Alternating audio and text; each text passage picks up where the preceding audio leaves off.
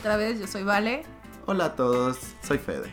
Bueno, y hoy tenemos a unas invitadas muy especiales. Que queremos mucho. Que amamos con todo nuestro corazón. Y pues... Denle eh, una enorme bienvenida. A las reinas de Corea. a las reinas latinoamericanas de Corea. Huevuquines en Corea. En Corea. Pueden introducirse, chicas, por favor. Hola, yo soy Diana, soy de México. Hola, yo soy Mari, soy de Venezuela. Hola, yo soy Rubí, soy de Perú. y bueno, la razón por la que tenemos hoy a las Wegukines en Corea es porque vamos a hablarles, no un poquito, yo creo que va a ser una conversación muy extensa de cómo es ser eh, un estudiante extranjero en, en, Corea, más que nada cómo ser un extranjero viviendo en Corea, que ¿Qué, son las, algunas de las cosas que nos ha tocado vivir estando aquí y pues viniendo de diferentes culturas? De diferentes, bueno, de diferentes países con culturas muy parecidas. Exacto, entonces antes de empezar en materia, cuéntanos un poco de ustedes muchachas, de, de dónde son, bueno, ya nos dijeron de dónde son, perdón. Eh, ¿Qué hacen acá en Corea? ¿Cómo llegaron acá en Corea? ¿Qué? ¿Cómo, cómo nos conocimos? Bueno, este, pues yo, Rubí, este, vine a Corea por el mismo programa de becas del gobierno de Corea. Actualmente estoy estudiando ingeniería y tecnología en Yonsei University, en la Universidad de Yonsei en español. Mari, ¿qué estudias? Este, bueno, igual que Rubí, igual que Diana, igual que Fede y Vale, yo también soy eh, estudiante de acá en Corea y ahorita estoy eh, a punto de comenzar mi último semestre en Ciencias Políticas y Estudios Internacionales en la Universidad de Yonsei también. Dianita. Eh, yo estoy estudiando la misma carrera que Mari, estoy en Ciencias Políticas y Relaciones Internacionales, pero en la Universidad de Corea. Y también vamos a empezar el último semestre. Llegamos aquí 2016, ya tenemos cuatro años y medio viviendo acá. Yo me acuerdo, o sea, ¿Cómo nos conocimos con Fede y con Vale? Pues obviamente estuvimos, estamos por el mismo programa de becas, entonces eh, a mí a mí me tocó dar la orientación, la orientación de este programa en el 2017, 2018, 2018. Y ahí conocí a Vale, también estaba Fede. Pues y este, desde ahí empezó una bonita amistad y pues ahora los tenemos aquí, son nuestros jubes bien bonitos y, nos gusta nos, gusta estar con ellos bastante porque son unos ángeles.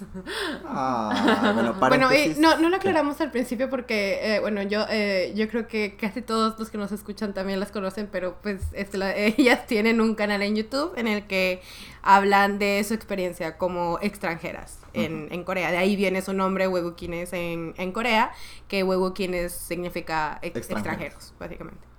Como Ruby dijo, nosotros somos sus Jubes. Jubes significa inferior o, bueno, que llegó después a la misma, al mismo lugar en la misma posición. Entonces, como ellos llegaron antes por la misma beca, son nuestras sonbes. Entonces, y nosotros somos sus Jubes las amamos. Ay, esto me parece real.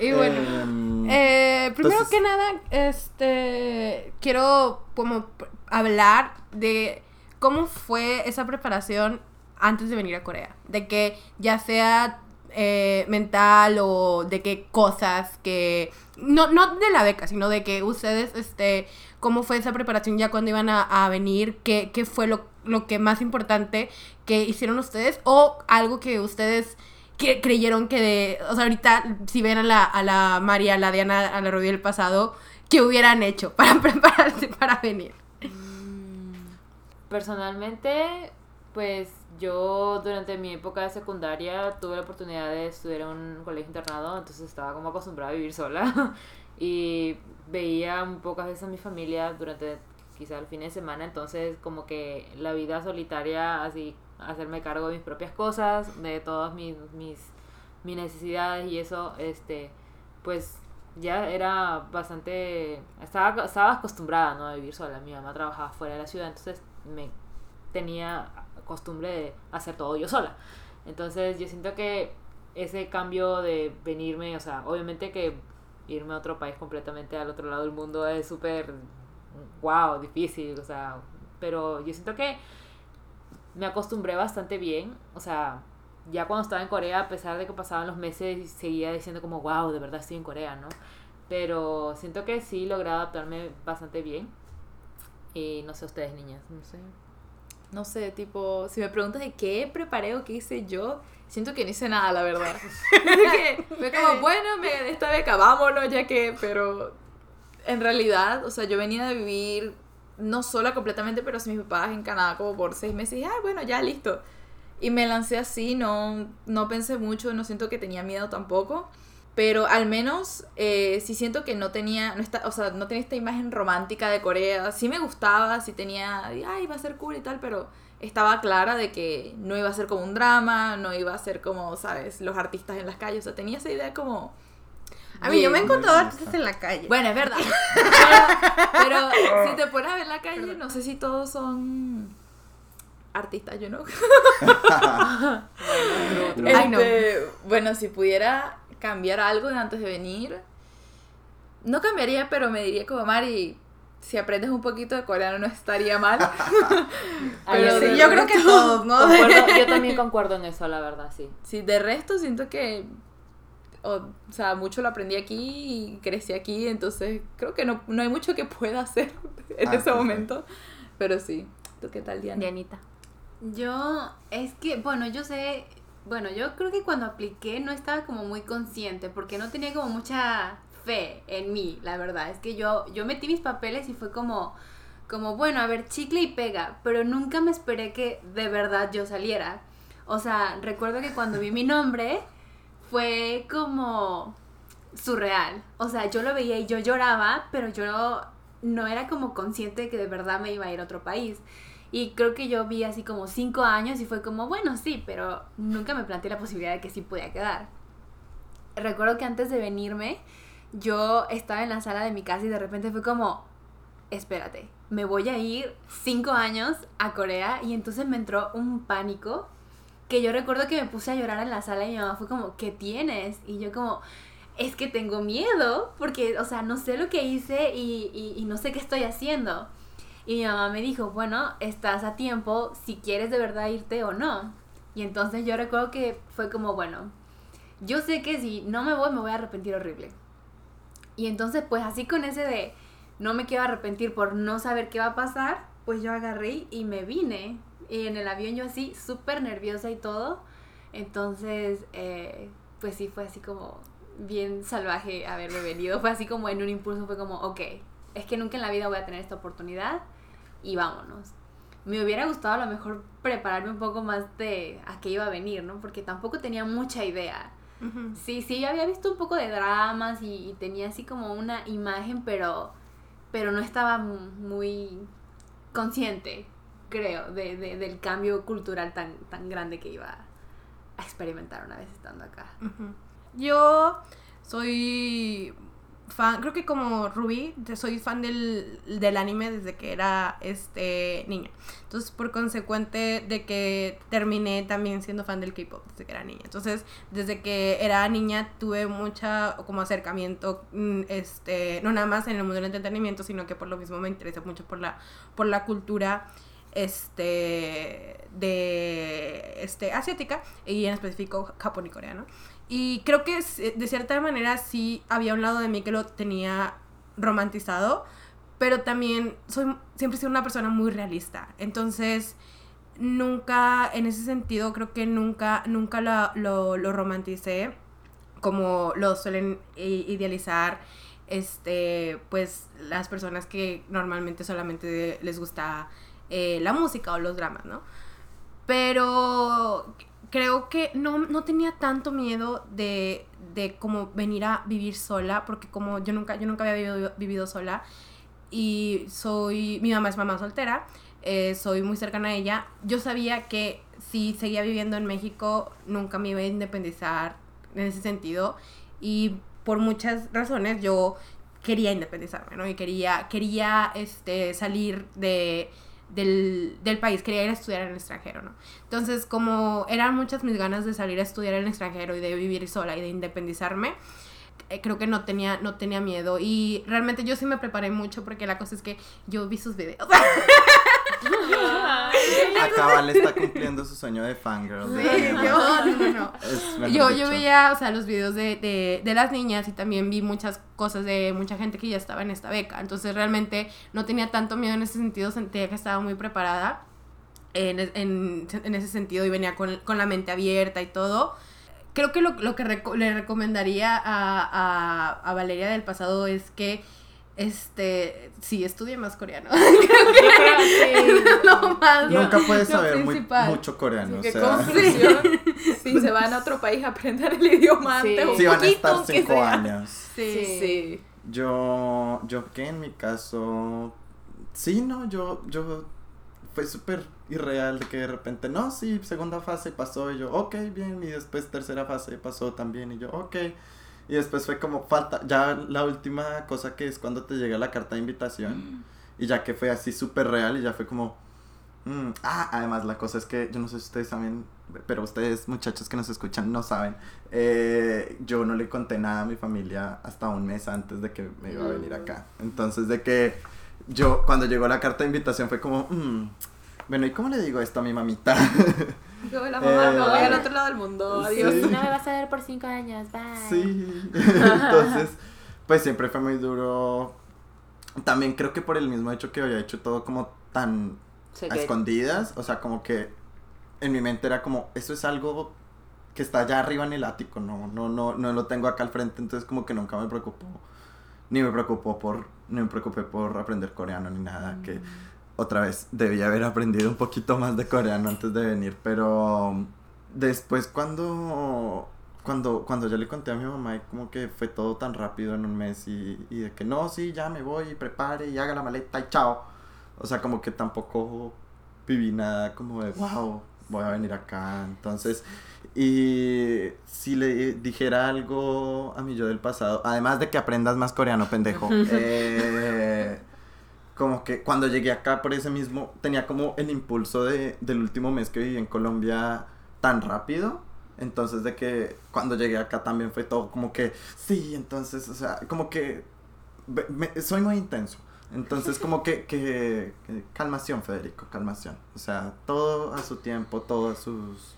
A sus Me, me acabo de Tapas. acordar que yo no tenía, yo no tenía miedo, o sea, de que en general era como que quería venir, pero tuve un momento de, de que, y creo que eso nunca se los he contado, tuve un momento de que, o sea, me entró miedo de que venir, o sea, de que lloré con mi mamá, pero no era tanto por venir a Corea, sino porque pues iba a estudiar teatro y cine, ¿no?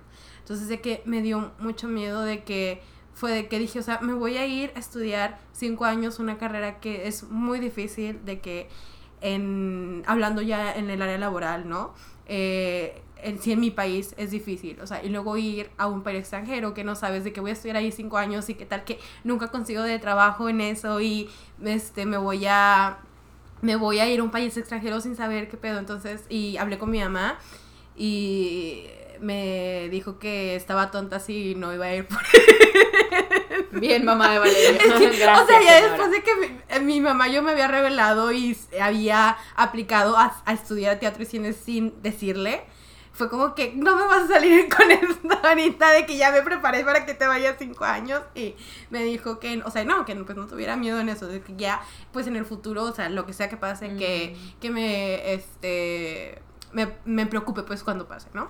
Y pues la neta sí estoy muy agradecida con mi mamá que sí, o sea, porque mi, ta- mi mamá también me pudo haber dicho de que, este, no, Pues pues, entonces quédate. O sea, si No mi mamá vas. me hubiera dicho quédate, o si oye, o sea, hubiera, ella se hubiera asustado también, yo hubiera dicho de que, no, pues, este, no te vas. O sea, si mi mamá me dice, no te vayas, no te dejo, yo no le puedo decir que no a mi mamá. O sea, yo me hubiera quedado, entonces no, o sea, que... Y no, y creo que también, o sea, estuvo muy bien que sacara ese miedo, ¿no? De que creo que fue mejor sacarlo en ese momento con mi mamá a que después ya Te- estando acá, este, lo sacaras ahora, ¿no? Y que igual como que eres un miedo que todavía tienes, pero ya al haberlo hablado, ya al, al saber que estuvo con mi mamá, entonces creo que eso también es algo que que Ayuda mucho, ayuda mucho. O sea, de que esos miedos que, que tienes, creo que en ese momento, antes de cualquier cosa que vayas a hacer, sobre todo si vas a hacer algo como venirte a estudiar al extranjero, hablarlo pues con la persona que tengas más confianza, ¿no? De que saber, este, sobre todo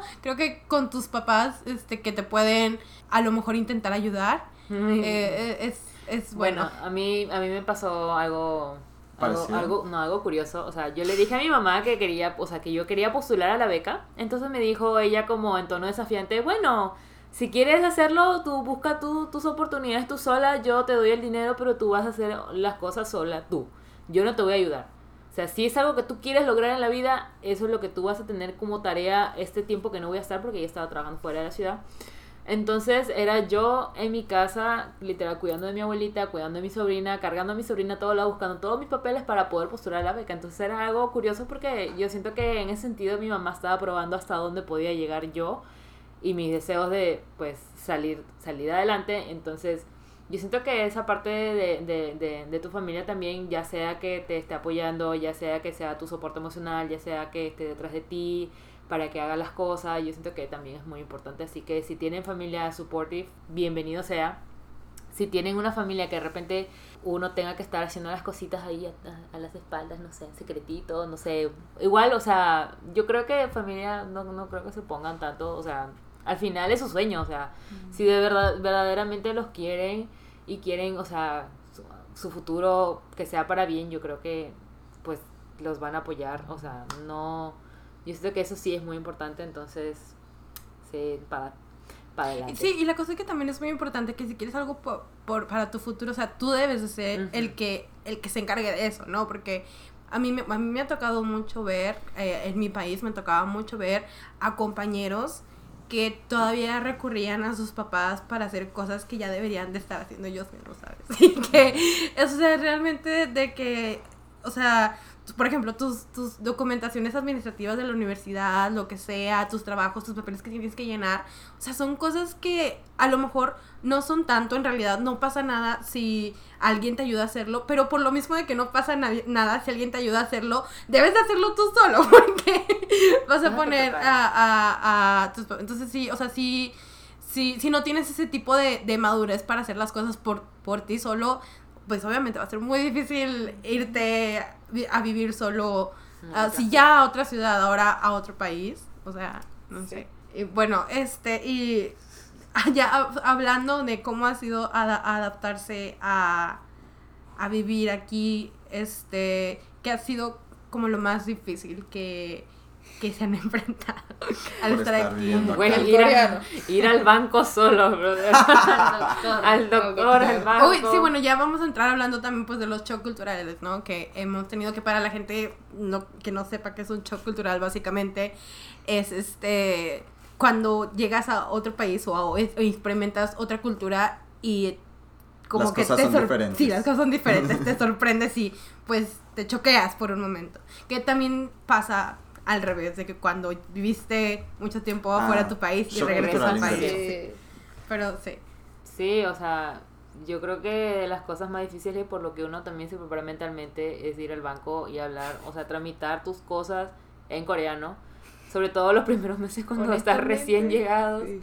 Y este, y que, que otra cosa también pedir comida por teléfono, loco. O sea, es como un logro, un logro que uno va desbloqueando cada vez que vas como que Yo siento que eso es una prueba de ansiedad. Si a mí ya me cuesta pedir una pizza en español, imagínate en coreano. Como- Fíjate que a mí no se me hizo tan difícil el banco porque todo te lo dan muy fácil. O sea, de que puedes sacar una cuenta, o no sé si será porque todas las veces fui con Yo no sé, Y no. Fe- a no. Fede le encanta hacer trámites O sea, burocráticos. O sea, yo puedo ver cómo la gente le puede dar duro ir a un banco, le puede dar duro, o por ejemplo, hacer cosas de internet banking, que pues todo está en coreano y de que es como, pero ¿por qué no me deja entrar? Cosas así. Pero es que eso a mí me encanta.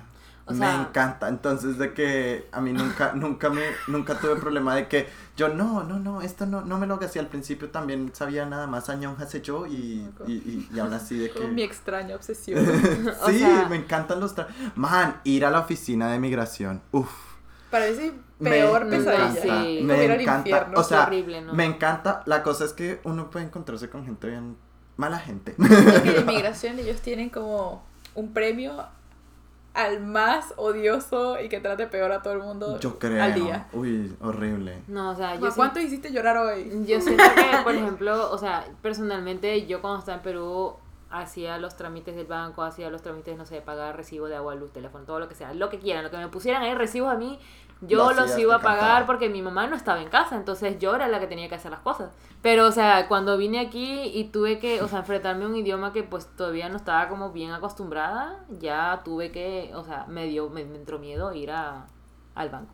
No, de hecho, o sea, yo.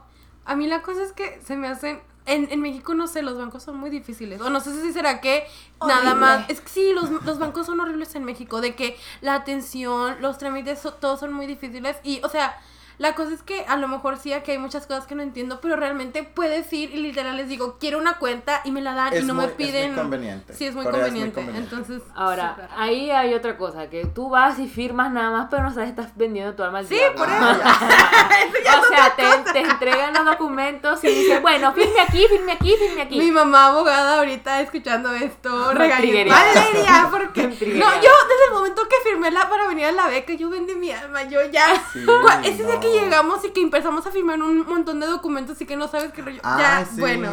Hay un día en la orientación que literal es solo firmar documentos, ¿no se acuerdan? Sí. No. Firme y firme y firme. Mari, ¿qué? Sí. Hace- no, Mari, no, no 84 firmó años. nada. Yo no firmé nada. A mí no me vengan a meter. No, a mí. O sea, sí me daba ansiedad, pero más que ansiedad era como frustración, porque es como. Entiéndame, señora. Yo sé que mi coreano no es tan bueno, pero entiéndame. Pero, Ah, sí, ¿qué otro shock cultural? No, ¿saben qué shock cultural yo tuve? Que este, a mí siempre me da mucha risa porque lo tengo muy marcado. Eh, ya, no sé si en sus países este, es común que los carros estén blindados, que tengan la- los Vidrios ahumados. ahumados. Sí. este. Bueno, en, en México no es común y creo que en ningún lado de Latinoamérica. O sea, de que En México es ilegal. En Sí, Venezuela, exacto, como es- te es roban, ilegal, tiene- ajá, todo el mundo sí. lo tiene así. Bueno, entonces tú en tu, en tu cabeza tienes que, que eso es, es algo, o sea, que si tú ves un carro te... Es de narcos. te- te- sí, de narcos, algo te va a pasar, ¿no? Entonces, bueno, eh, a mí eso siempre, de- o sea, fue el primer como cultu- eh, culture shock que tuve, de que todos los carros me daban miedo. Bueno, una ocasión, este, esto pasó en Busan, cuando vivíamos en Busan, eh, yo estaba, fui a Limar a, a hacer mi mandado, ¿no? Entonces estaba esperando el bus para ir a la universidad. Yo ahí estaba sentadita en la parada del bus esperando este, que, que pasara eh, mi bus. Cuando de repente pasa una de esas, se para una de esas vans, este, que son como las vans de los idols, ¿no? Y pues obviamente la van grandota, este, estaba vidrios. con todos los vidrios, este, Blindados. blindados, ahumados. Y yo les juro que vi pasar mi vida enfrente de mí. Tenía, tenía como dos semanas en Corea y te- yo, yo dije, no, ya. Ya, Y aquí- aquí, y aquí ya, morí, aquí pues. el fue. No. Y no, yo dije, no, ya, yo, yo ya estaba, juro blancas. que Mi cuerpo eso- en una esto, maleta. o sea, fueron como cinco segundos, ¿no? Pero en mi mente pasó de que pasó toda mi vida y luego cuando se estaba abriendo la puerta yo dije, ok, Aquí. bueno, yo, ¿por dónde me voy? Dejo todas las cosas y me voy corriendo. Por ahí está esta señora y yo todo, no, no, hay gente, no me va a pas- no. Cuando se abre veo, es una viejita la que se va bajando y se los juro que Ahogó el como grito. de que de- me, me que acordé que, que, no- que estaba en Corea y no Traumas latinoamericanos. Pero- ocho. Ajá, sí. Como cuando empiezas a escuchar las motos dices, miércoles. Ah, ok, no, estoy en Corea, todo bien. Como la vez que queríamos tomar una foto y hubo un chico que se ofreció a tomar y Mari se negó a darle el teléfono porque pensaba que le podía robar el Esto fue también el primer año, como primer mes que habíamos llegado, estábamos en semana. Una cosa, entonces salimos y que, ay, mira la foto y nosotras así, fajadas, tomándonos la selfie. Y el chico, bien chévere, se nos acerca en, en inglés, como, hey, si quieren se las tomo. Y yo sin pensar fue, no, tranquilo, no, no. Y él, pero seguro, y yo, sí, sí, no, no. Y ella, pero ¿por qué no se las, no, no, y si me lo roban? ¿qué?". Puedes sacar a la chica del tercer mundo. No, pero no nunca la vas a sacar el tercer mundo de la chica. Traumas latinoamericanos. No, y no, y por ejemplo, a mí cuando fui a México me pasaba que, pues aquí en Corea todo el mundo anda con el celular siempre en la calle y no pasa nada. Y vas caminando con el celular y todo. Y no te sientes insegura. Y incluso lo puedes hacer en la noche. En México me pasó que de repente se acaba mi celular y era como que yo estaba bien tranquilo. Luego me acordaba, no, espérate, estoy, Estoy en en México. México. Me pasó. Cuando, o sea, cuando yo iba, o sea, yo de regresé a Perú después de casi un año y medio que estuve eh, en Corea y fui a- al Starbucks. Porque dije, no, bueno, voy a estar en el Starbucks, me voy a tomar un café porque, bueno, ya que no. Entonces estaba con mis cosas, pero después quería ir al baño y como estaba sola, voy a dejar mi cosa sola en la mesa e irme al baño porque dije, no, acá me lo van a robar. No, no, no. No. No, sí.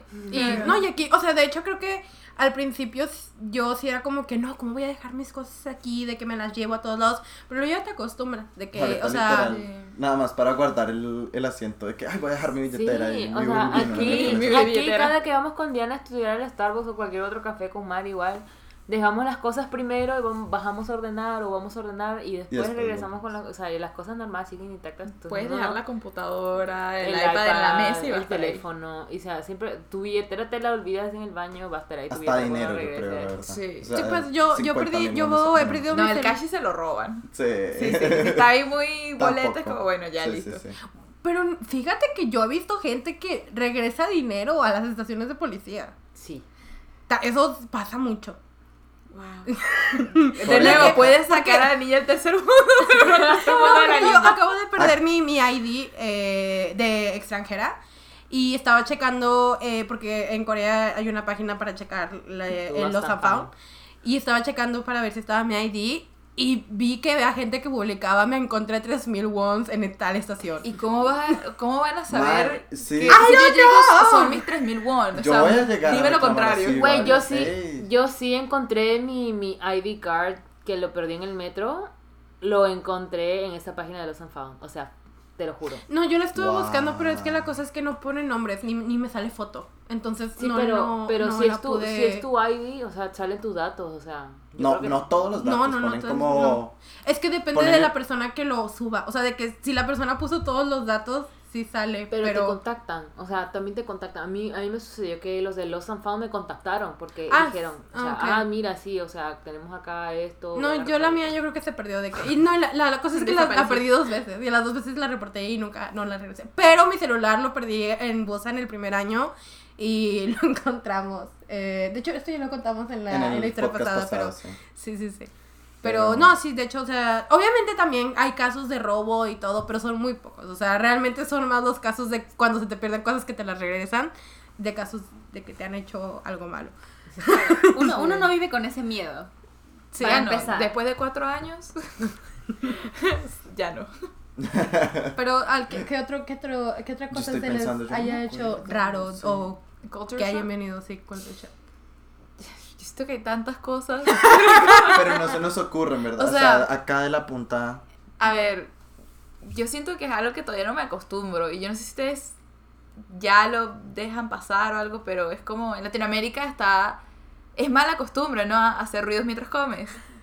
Ay, Pero Jesucristo. acá es en realidad una, de buena educación. Cuando sorbes los, los fideos o. Me va a dar algo, bueno. Sí. O eso tipo, no es mala educación y no quiero generalizar, pero los coreanos tienden a comer con la boca abierta o a hablar con la boca abierta. tiempo. Y yo creo que uno de los ¿Hablar que- con la boca abierta, corazón? hablar con la boca- comer con la boca abierta y hablar mientras comen. Ya, Sí, listo, bueno. there we go. Ay. Pero yo creo que la que no paso es cuando comen chicle. Porque Uh. es como, Ah, Parecen llamas. hay Se- que hacer un AMS, Me bajó ASMR. No, páralo porque lo estoy escuchando acá. no, eso es horrible. Sí, eso es algo que yo O nunca me voy a acostumbrar y no. O sea, yo creo que también, por ejemplo, la comida media rara, o sea, las combinaciones raras en comida en general. Yo, como que, por ejemplo, la pizza con, con batata fría, con patatas estas, las gogumas, las, los Papa camo- dulce. camotes. que todo sea dulce. Sí. No, no, el cereal de cebolla. Esa fue la coronación No, de eso, ¿eso eso no es otro propósito? capítulo. Vamos a hacer 45 minutos hablando pestes de ese coso de cebolla, man. ¿Ya lo probaste? Sí. Ah, yo no lo he probado. lo Horrible. Pero, o sea, yo y de por sí solamente... no me gusta la cebolla. de- Esa sea- vaina sabe a- No. De Pero por fue, sí, fue a propósito, verlo- ¿no? Eso? No, No no, no, lo pidieron de que para un, para, de que creo, según yo, lo, en el que alguien me había dicho, no, no, alguien me había dicho que preguntaron que cuál quería que fuera el nuevo sabor y de Qué joder, asco. pusieron Pero cebolla, ¿no? solamente como que en Corea lo... Yo creo que era un Sí. chiste. Fue un chiste que llevaron muy lejos. Sí, Güey, man. pero les funcionó, ¿cuánta gente no lo compró para probarlo? Bueno, ahí tienes a Trump de presidente. ¿Cómo? Eh, Los chistes llegan lejos. La estudiante de política. Bueno, nos va. Perdón. Un poco de contexto de lo que acabamos de decir, no sé, sacaron un cereal, un cereal con sabor cebolla. Qué asco, güey. Mano, y qué otra, y todo, Ay, el pan es que el pa- comprar pan y pensar que es pan relleno de chocolate, pero es relleno de frijoles, güey. Qué ricos son los frijoles, de verdad. No, no, no, no, cancela. O Me sea, no, encanta. a mí, a mí me gusta también, pero es No, o sea, tú estás esperando estar- algo y. morder algo y de repente, uh, uh. Sí. No, y eso me pasa con. O sea, me pasan con muchas cosas. De que. ¿Piensas que son eh, chocolate y terminan siendo frijoles? No, a mí no me gusta el chocolate. Ah, verdad. sí, no me gusta el chocolate, ya lo dije. Pero no, a mí ya no me da impresiones nuestros oyentes. van a Y, estar cara y las niñas también. La cara de es como No, no, no, pero a mí algo con la comida es con, con las con las papitas, con los fritos, eh, es porque aquí to- todas las todos esos snacks son también dulces, son sabores Man, raros. sí. Pero y las no honey- hay, butter no son- hay este Sí, Son hay unas que o son muy sí. ricas, pero yo extraño los Papas saladas que te dejan así la y pues boca. Bueno, picosas, ¿sabes? Porque en México es de que estoy acostumbrada de que los taquis, este, las, las sabritas y cosas así y... Pero sí, yo sí siento que en Corea eso es verdad. Lo, sala lo que tiene que ser salado termina siendo dulce y lo que Sí. debería ser dulce es como salado. Yo no sé. Pues hay hot dogs es- que son dulces, que les ponen, Sí, azúcar, ponen azúcar. que sí son muy ricos. Pero guay. Bueno, el bulgogi es medio dulce, la carnita es medio dulce. Le La hamburguesa sal. de bulgogi. Ah, no, sí, la- la- el bulgogi, la preparación tiene sal, pero cuando lo pruebas sabe rico. Eso, eso, eso Eh, sabe tiene rico. azúcar, perdón, la cagué. Digo, sí, azúcar. Sí, sí. Ya, ya, ya. Todos Eh, pendejos, sí, perdón. Sí. Acá el común denominador es la falta de neuronas que nos ha dejado Corea. Sí.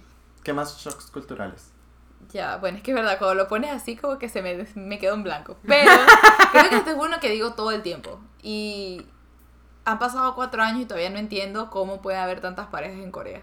o sea, ponte, en tu país hay parejas, pero cuando yo llegué, yo no entendía cómo habían tantas. Como Bueno, la, la- fiebre. No, y también este la, o sea, la presión social y la ¿cómo se dice? La, la cultura de las relaciones aquí en Corea sí es es, es, es Es todo un. Seguro, sí.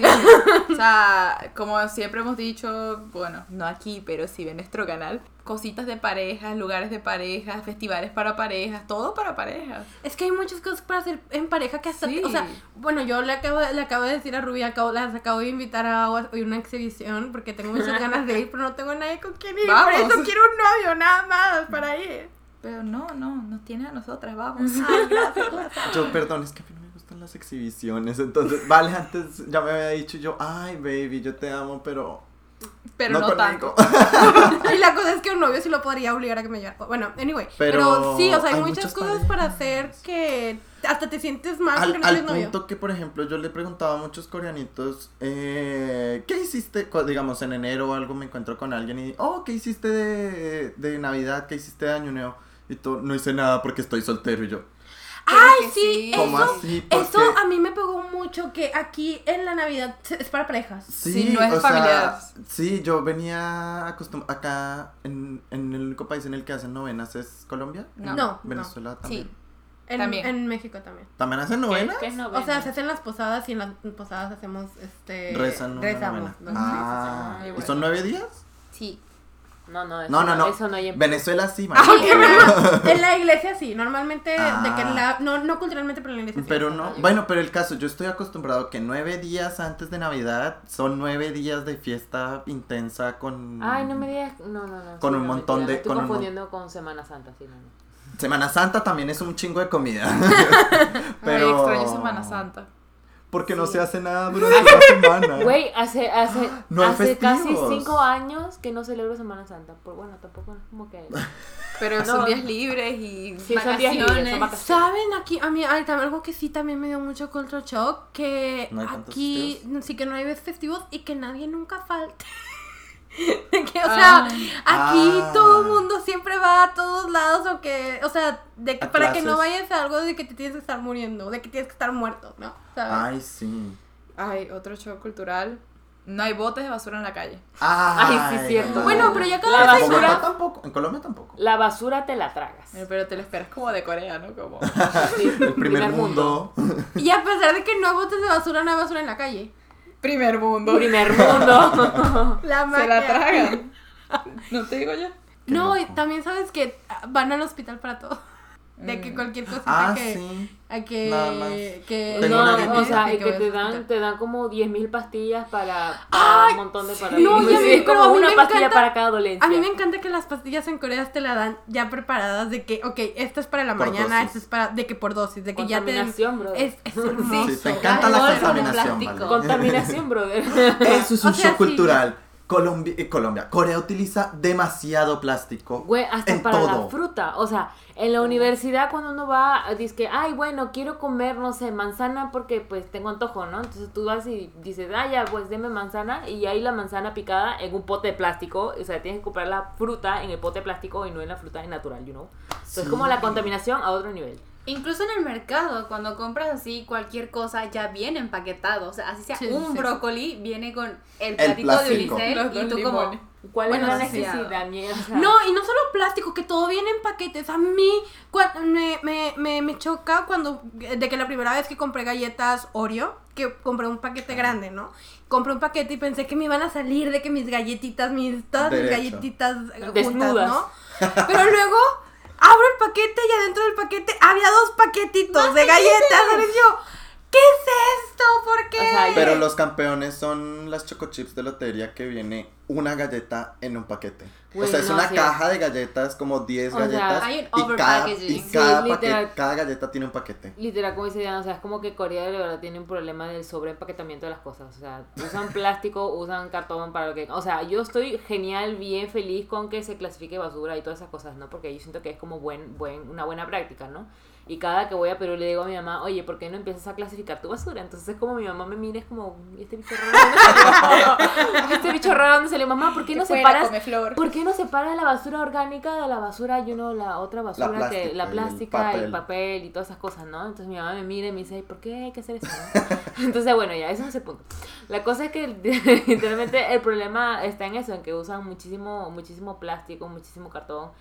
Yo sé que aquí lo clasifican y todo, pero de todas maneras es como contaminación es basura, mi, o sea, bájenle. Y sabes como aunado a eso, no sé si es shock cultural o no, pero las, el pedal, cuando Ah, pides algo por delivery. internet, Ah, ajá, el todos los delivery. deliveries, o sea, es la caja enorme con los 20 plásticos y lo que, y lo que ordenas es una, es una cosita. Es el labial. Pero increíble lo rápido que llega. Ah, eso sí. Sí. Shock Dios cultural mío. bueno ahí. El delivery es increíble. Las compras por internet son seguras y muchas veces lo que pides sí es lo que te llega. Y te llega Sí. súper rápido. Y Sí. sin problemas. Y, o sea, a veces ni te, ni te, o sea, de que abres tu puerta y está el paquete, ¿sabes? De que te sorprendes de que... Y nadie te lo va a Navidad. No, Exacto, sí, de hecho te puedes ir de vacaciones, pediste algo, te, Te lo dejan ahí una semana y va a estar ahí en la puerta de tu Eso casa. sí, es O sea, que te avisan hasta por texto, oye, mira, ya le llegó el paquete, señorita. envían señorita". fotos. Te envían sí, fotos. una foto y de que mírenlo. Y yo, ah, qué lindo el paquete, gracias, Merced. Sí, no, eso sí, sí es algo... Punto good, punto good. Punto me- super me good. encanta. Sí, si pides antes de la una en casi todos los sitios, te llega Al día al día siguiente. Y si pides Sí. después de la una, te va a llegar dos días. bueno, también es que Corea es chiquito, ¿no? O sea, bueno, comparen, comparen una logística de mensajería en México, en, en Perú, en Colombia, a Corea, que pues es más chiquito. Still, sigue siendo muy rápido. Cuéntenme, ¿qué es la mayor enseñanza positiva que les ha dejado estos cuatro años y medio en Corea? Yo personalmente siento que el haber hecho, bueno, no, el haber hecho, no, el haber vivido aquí cuatro años y medio sola, como que me ha, me ha hecho darme cuenta que soy capaz de hacer más cosas de las que yo creía ser capaz, porque pues ya estando aquí como que, pues te das cuenta que, que, que tú puedes sola, que tú, o sea, tienes altas y bajas, pero al final eh, no sé, aprendes de todo eso y, y sabes que, que tu familia está ahí, que van a estar apoyándote, pero que realmente, no mamá luchona, ¿no? Pero así como estudiante luchona, uno se las arregla como puede y al final, pues sí, sí, sí puedes. Lo que dijo Diana por dos. Sí, por dos. Pues, Por o sea, tres. yo siempre, siempre, o sea, yo creo que dentro de estos cuatro años yo me he dado cuenta que la frase que es como improvise, adapt, overcome es literalmente, o sea, eso, o sea, eso resume mi vida. Como yo al principio llegué como que, ay, bueno, así, genial, ¿no? Estoy en otro país, al otro lado del mundo, lejos de mi familia y todo, pero bueno, vamos a improvisar para ver cómo va la cosa.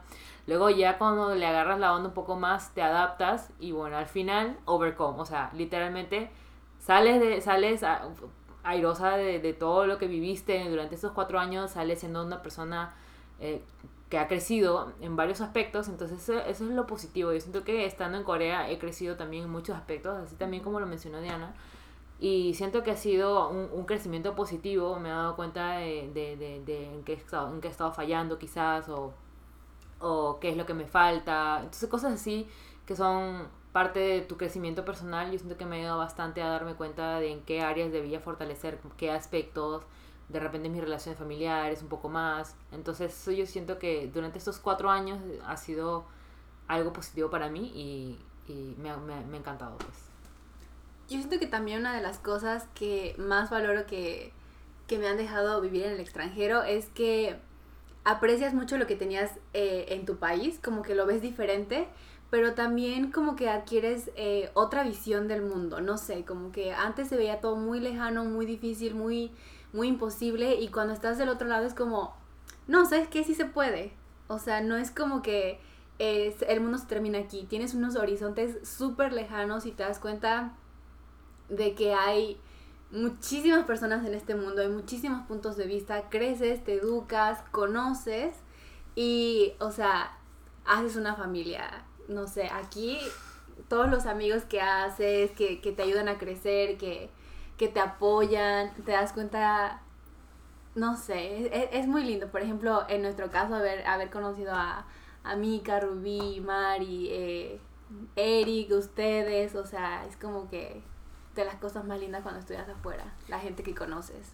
O sea, aparte de eso también, por ejemplo, lo que me alegra bastante es que ahora es como, o sea, uno cuando sale y ya estando así en otro en otra parte, en otro país, tendrán como el bichito de viajar. Entonces ahora como que has conocido muchas personas de diferentes partes del mundo, ahora sí tienes como una excusa para poder visitar cada uno de esos países, ¿no? Y pues mantener esa relación también, ah, ya sea por varios años, lo que sea. Entonces creas una familia y eso es muy bonito también.